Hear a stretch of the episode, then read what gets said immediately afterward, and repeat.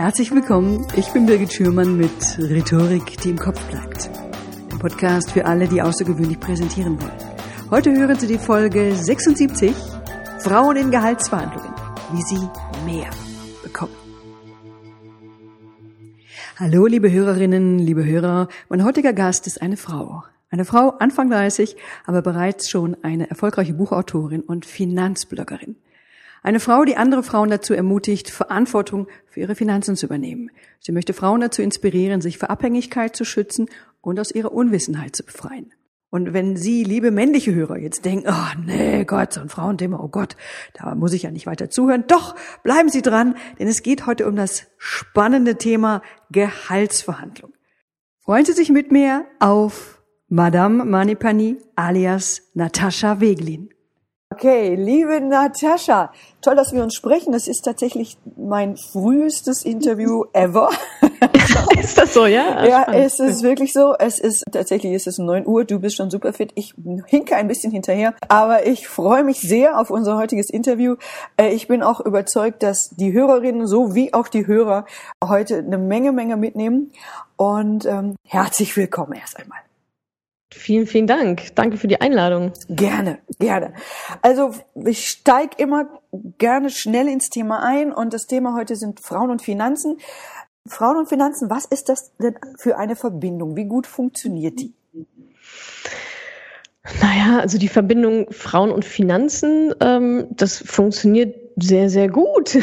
eigentlich. Also wenn es einmal läuft, ja. wenn sich die Frauen einmal darüber Gedanken gemacht haben oder auch entschieden haben, Mensch, das ist ein Thema, darum sollte ich mich mal kümmern, darum werde ich mich jetzt kümmern, dann äh, ist das die absolute Win-Win-Situation, weil Frauen tatsächlich sehr gut mit Geld umgehen können, anders als, als vielleicht das viele auch von sich selber denken.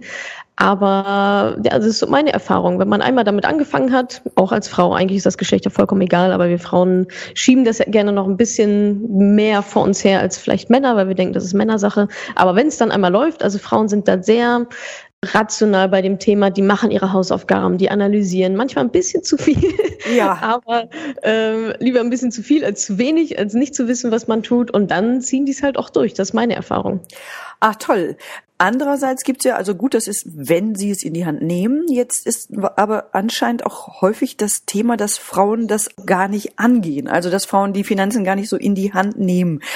Wieso kommt das dazu? Was ist schwierig daran? Oder weswegen gibt es auch so, so einen erfolgreichen Podcast, so wie deinen? Oder warum, warum ist das Thema so in der Welt?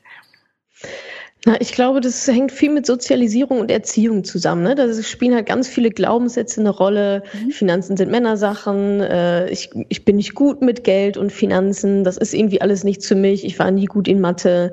Das ist ja, es ist halt so ein Thema wie, ähm, keine Ahnung, Frauen und Bier oder so. Hä? Das ist halt irgendwie dann, dann, dann so, eine, so eine Männerdomäne irgendwie gewachsen. Geworden. Ach so, das Geld macht mein Mann, das mit den Finanzen macht mein Mann.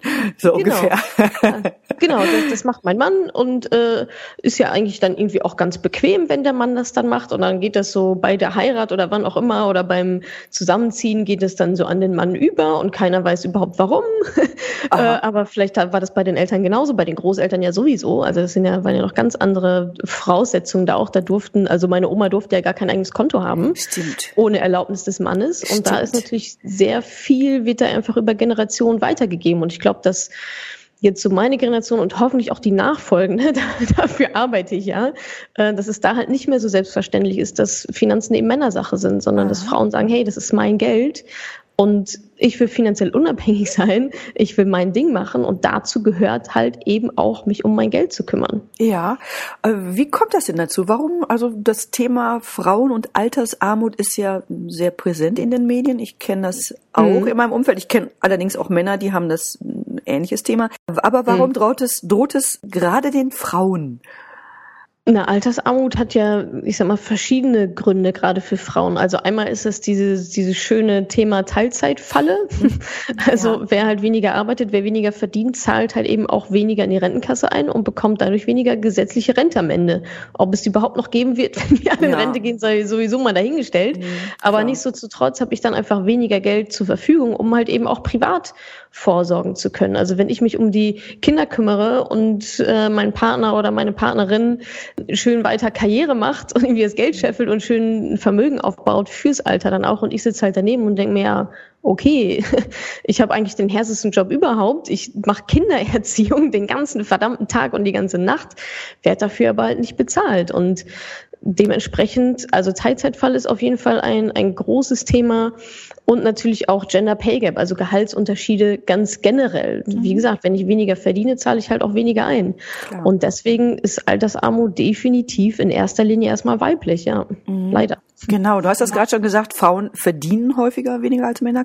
Mhm. Das führt dazu, führen unterschiedliche Gründe und einer ist natürlich äh, davon, und der ist sicherlich auch nicht unwesentlich, dass Frauen bei Gehaltsverhandlungen oft so zu schüchtern sind, zu genügsam oder zu zurückhaltend auftreten. Also ich, ich beispielsweise, ich gehöre jetzt zwei Gruppen an, denen man nachsagt, dass sie sich bei Gehaltsverhandlungen unter dem Wert verkaufen. Das sind einerseits die Frauen, andererseits die Künstler. Ähm, ja. ne, so, da sagt man auch so, oh, die können ah, das auch so ja. gar nicht, ja, auch Schauspieler arbeiten ja gern auch für gar nichts, deshalb sind auch die, sind da auch die Honorare auch dementsprechend äh, in den Keller gesunken und kann man mhm. sich das auch erlauben. Es bestätigen natürlich Ausnahmen die Regel. Ne? Also ich bin beispielsweise bei Gehaltsver Gehaltsverhandlungen schon irgendwie wirklich ganz gut am Ball, ne, so. Und ich mhm. kenne auch Männer, die bei Gesprächen wirklich bescheiden auftreten und so ihr Licht unter den Scheffel stellen. So, aber mhm. tendenziell, tendenziell kann man sicherlich sagen, äh, Männern wird von vornherein mehr Gehalt angeboten, ja, die verhandeln schon gleich auf einer anderen Ebene, die steigen da auch schon gleich ganz, ganz, ganz, ganz anders ein. Andererseits können sie sich auch besser verkaufen, weil sie auch gewöhnt sind, sich überhaupt besser zu verkaufen, weil das auch ja, für Männer total in Ordnung ist, ihre Fähigkeiten so in die Waagschale zu werfen. Also was können sich den Frauen in Gehaltsverhandlungen von Männern abgucken? Was ist deine Empfehlung? Also erstmal finde ich, dass, dass es wichtig ist, auch zu verstehen für die Frauen, dass sie sich halt nicht verstellen müssen. Mhm. Also man macht immer gerne diesen Frau-Männer-Vergleich und dann würde ich mir denken, na Moment, ich will ja jetzt nicht irgendwie wie ein Mann da auftreten. Ich bin ja nun mal eine Frau. Also ich will ja, jetzt ja, nicht plötzlich vollkommen unauthentisch mhm. ähm, quasi mir jetzt hier irgendwie die Muckis wachsen lassen, obwohl das gar nicht so richtig ich bin. Also ich glaube, man kann da, ich glaube, das hat gar nicht so viel mit jetzt so Männlichkeit zu tun. Ich glaube, viele Frauen denken, ah, da muss ich jetzt irgendwie männlicher werden und irgendwie mehr auf die Kacke hauen. Aber so ist es ja eigentlich gar nicht, sondern es sind halt verschiedene Techniken. Und also was ich auch beobachte oder was ich auch in meiner Community sehe, sind eigentlich immer die gleichen Themen. Ne? Es ist dieses, ja, sich unter Wert zu verkaufen. Also nicht mal, dass, die, dass sich die Frauen schlecht verkaufen, sie verkaufen sich gar nicht oder sie verkaufen sich mhm. halt einfach unter Wert. Und dazu gehört dann einfach zu wissen, okay, was ist denn eigentlich mein Marktwert? Was, was kann ich denn überhaupt? Das einfach mal aufzuschreiben und sich zu überlegen, Mensch, ich mache schon echt ganz schön viel und ich leiste schon einen erheblichen Wert mhm. für dieses Unternehmen. Das ist natürlich die Grundvoraussetzung, dass ich halt einen Wert liefere. Und dann geht es eben darum, das halt auch zu zeigen. Also nur weil ich das weiß und an meinem Schreibtisch sitze und super tolle Arbeit mache und mein Kollege oder auch Kollegin vielleicht jetzt nicht so grandiose Arbeit macht, aber immer jeden kleinen Fortschritt kommuniziert und immer zum Chef ja, genau, sagt, hey, genau, guck mal, was genau. ich Tolles gemacht habe. So, mhm. Das wirkt für uns meistens übertrieben, aber so läuft es dann halt nun mal. Also wie ich mhm. jetzt auch mit meinem Business, ich muss mich auch sichtbar machen, ich muss auch rausgehen und mich um meine Produkte verkaufen. Ja. Und genauso muss jede Angestellte sich halt auch verkaufen und dazu gehört auch zu sagen, hey, das hier sind meine Ergebnisse, ja, Zahlen, Daten, Fakten. Ja. Da, dich entdeckt niemand, dich küsst niemand wach und bietet dir von vornherein mehr Geld an.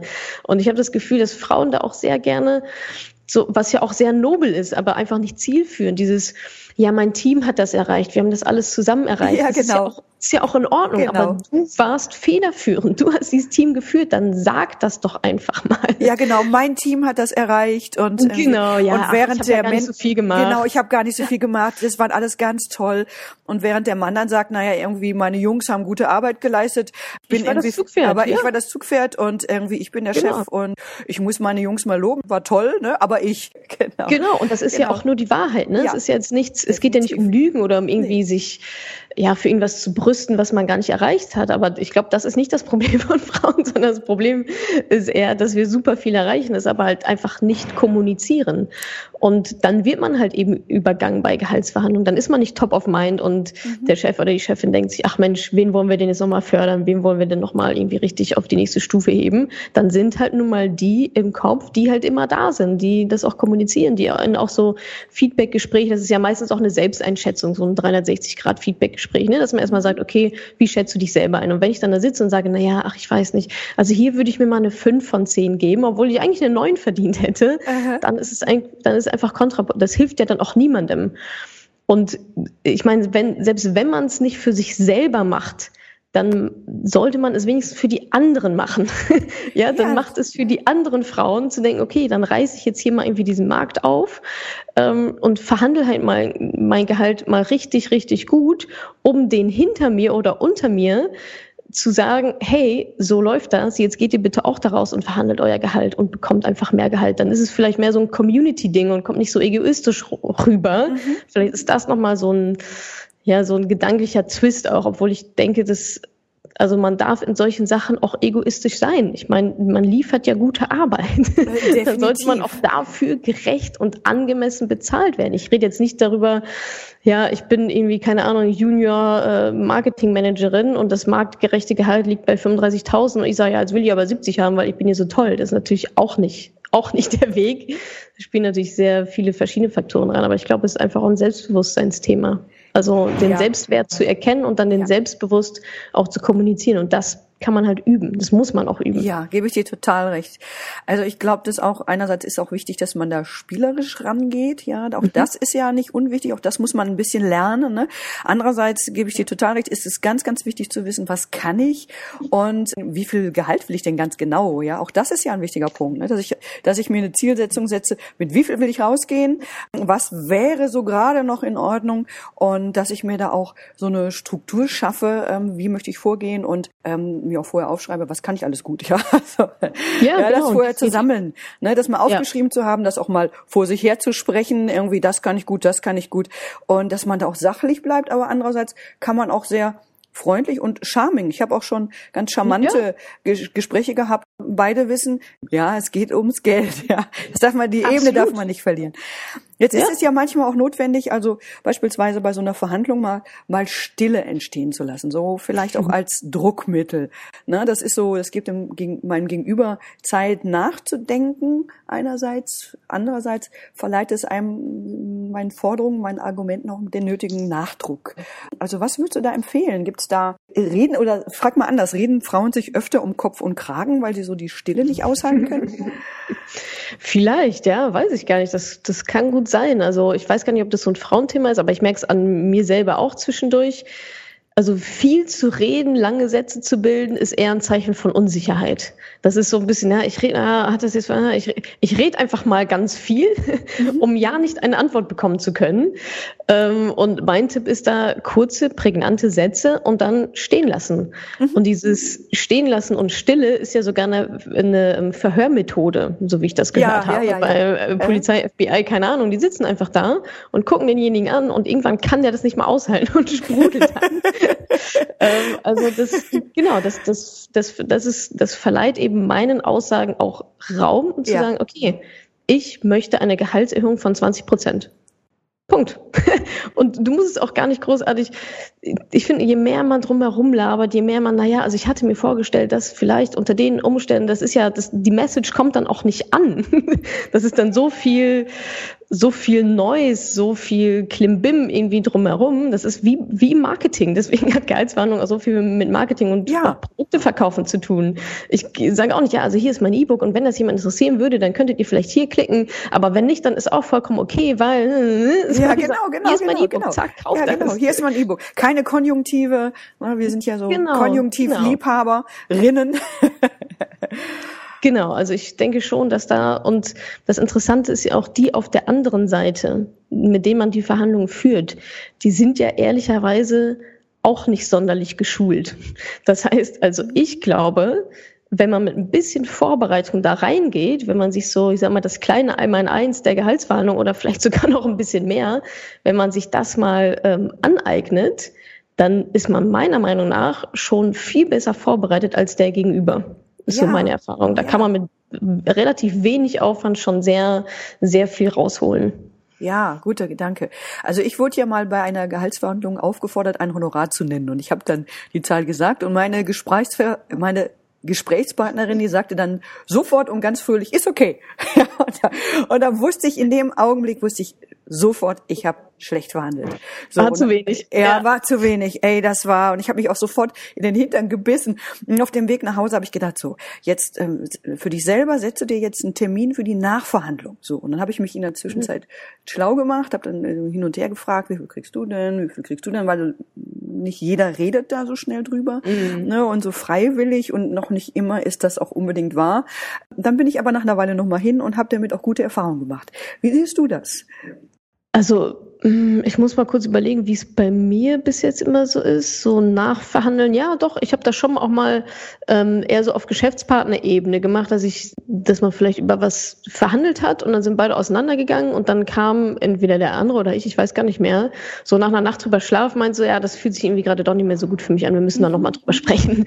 Und das kann man ja dann auch machen. Mhm. Auf der anderen Seite finde ich es auch gar nicht schlecht, den erst, die erste Zahl zu nennen, weil dadurch eben schon mal ein Anker gesetzt ist, mhm. rein psychologisch. Ja, also ich finde es eigentlich immer gut zu sagen, okay, ich stelle mir das und das vor.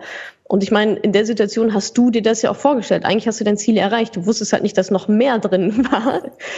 Aber wenn das dein, wenn das in dem Moment dein Ziel war, dann hast du das ja erstmal so erreicht. Aber ich finde, nachverhandeln, ähm, ja, warum nicht? Ist dann die Frage, mit welchem, äh, mit welchen Argumenten man da reingeht. Wahrscheinlich nicht direkt am nächsten Tag oder so. Ich weiß nicht, wie da jetzt der, der Zeitabstand bei dir da war. Aber natürlich, wenn man sich denkt, ach Mist, das war jetzt irgendwie nicht so eine Glanzleistung von mir, ich habe da noch was vergessen. Äh, natürlich kann man das machen. Mhm, ja. Auch, ja. Also ich hatte, ich habe ein bisschen Zeit ins Land gehen lassen und genau. ähm, und habe so ein bisschen meine Erfolgserlebnisse gesammelt und bin dann noch mal hin und habe gesagt, du, ich, äh, das kann man ja auch ganz konkret benennen. Ähm, ich glaube, ja. ich habe da gar nicht gut verhandelt. Ich habe da gar keinen Blick Blick drauf geworfen und das würde ich jetzt gerne ja. mal korrigieren. Und das fand auch äh, äh, überhaupt keiner komisch. Also ich will es nur noch mal sagen, mhm. falls man merkt bei einer Verhandlung, wenn man rausgeht, oh, das, äh, das habe ich jetzt nicht so toll gemacht, äh, da wäre vielleicht mehr drin gewesen, dass man das so nach einer Weile einfach noch mal probiert. Hm, ich sehe, wir haben noch sechs Minuten Zeit, also ich beeile mich hier durchzukommen. Was ist, wenn jetzt eine Gehaltserhöhung nicht möglich ist? Das gibt's ja manchmal auch, dass die sagen, wir sind wirklich an der Grenze. Was empfiehlst du da? Plan B zu haben. Also die Frage ist halt, also wenn ein Nein kommt, was ist mein Plan B? Und wenn ich natürlich, also die beste Verhandlungsposition ergibt oder definiert sich ja immer über Alternativen. Also wenn ich jetzt sage, Leute, also ich will, ich muss dieses Gehalt haben, ansonsten arbeite ich hier halt nicht mehr. Das kann ich natürlich leichter machen, wenn ich schon zwei andere Jobangebote im Nacken habe oder wenn es da zumindest sich so anwärmt. Aber wenn ich jetzt sage, okay, das ist mein absoluter Traumjob und ich würde dann auch bei dem Gehalt bleiben, dann kann man ja aber auch noch andere Sachen verhandeln. Man kann Urlaubstage verhandeln, man kann, keine Ahnung, irgendwelche Zusatzleistungen verhandeln, man mhm. kann Fitnessstudio verhandeln, ja, Fitnessstudio. Genau, Weiter, Weiterbildung. Also Dickes da kann Auto. man natürlich auch ein bisschen kreativ werden, ja. genau. Und vielleicht, vielleicht ein Auto, wenn man denkt, ach jetzt, also wenn mir das nur zehn Minuten ersparen würde, wäre mir das halt irgendwie auch schon viel wert. Oder mhm keine Ahnung, vielleicht doch nochmal die Abteilung zu wechseln oder so. Also ich glaube, man muss sich auch gar nicht immer so aufs Gehalt versteifen. Das ist immer das Erste, was uns so in den Sinn kommt. Aber wenn da halt nicht mehr drin ist, vielleicht gibt es andere Dinge, die einem dann auch Wertschätzung bedeuten würden oder sagen würden, okay, dann macht es mir das zumindest ein bisschen leichter, hier zu dem Gehalt dann auch zu bleiben. Also entweder ich habe einen guten Plan B und Alternativen, das sollte man sowieso immer haben.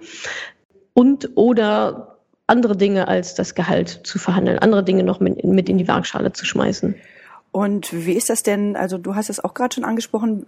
Ich nenne es ja manchmal auch Erpressungsversuch. Wenn ich nicht mehr bekomme, dann dann sehen sie mich von hinten. Wie stehst du dazu? Würdest du sagen, ja, nein, ja, nur wenn es ja, wahr also ist? Immer so so Drohungen mhm. ähm, finde ich eigentlich immer relativ wenig angebracht. Mhm.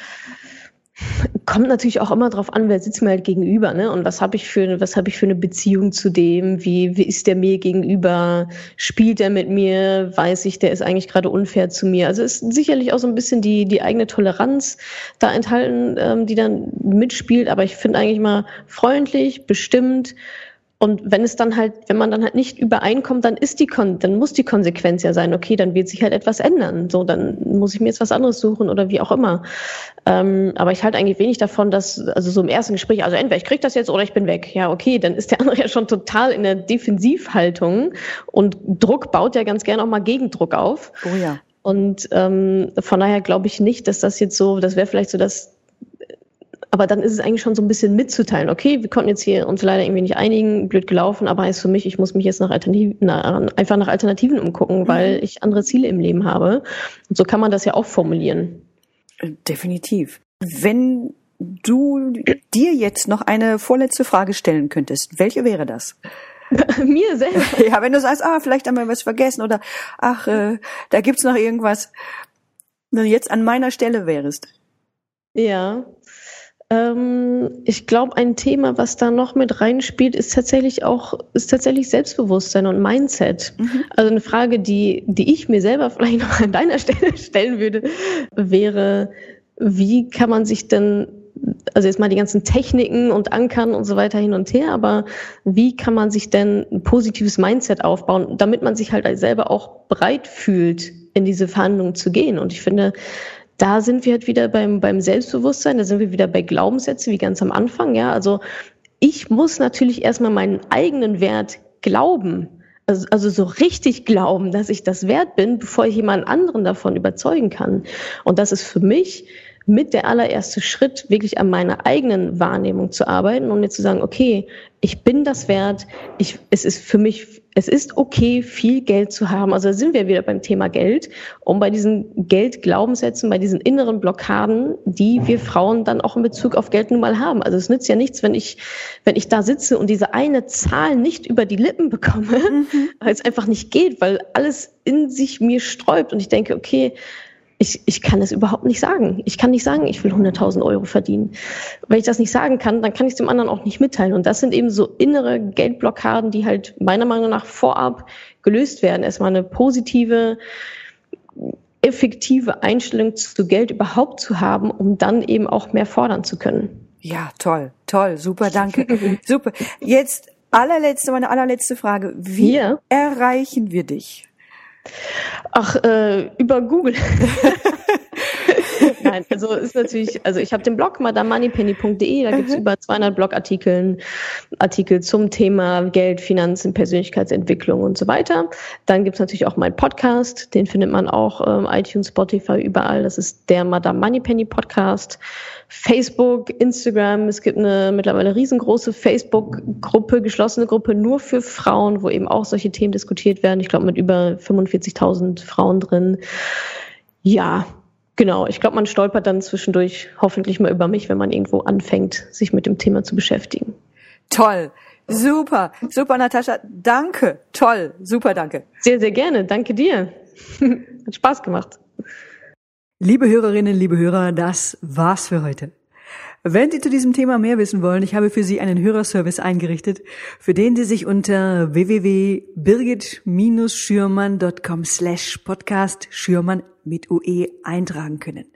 Wenn Ihnen dieser Podcast gefallen hat, wenn er hilfreich für Sie war, ich freue mich über eine Bewertung bei iTunes. Ich freue mich auch ebenfalls, wenn Sie mich besuchen auf den üblichen sozialen Kanälen, auf Facebook oder auch auf Instagram. Wir hören uns wieder hier in Kürze. Bis dahin, Ihre Birgit Schirmer.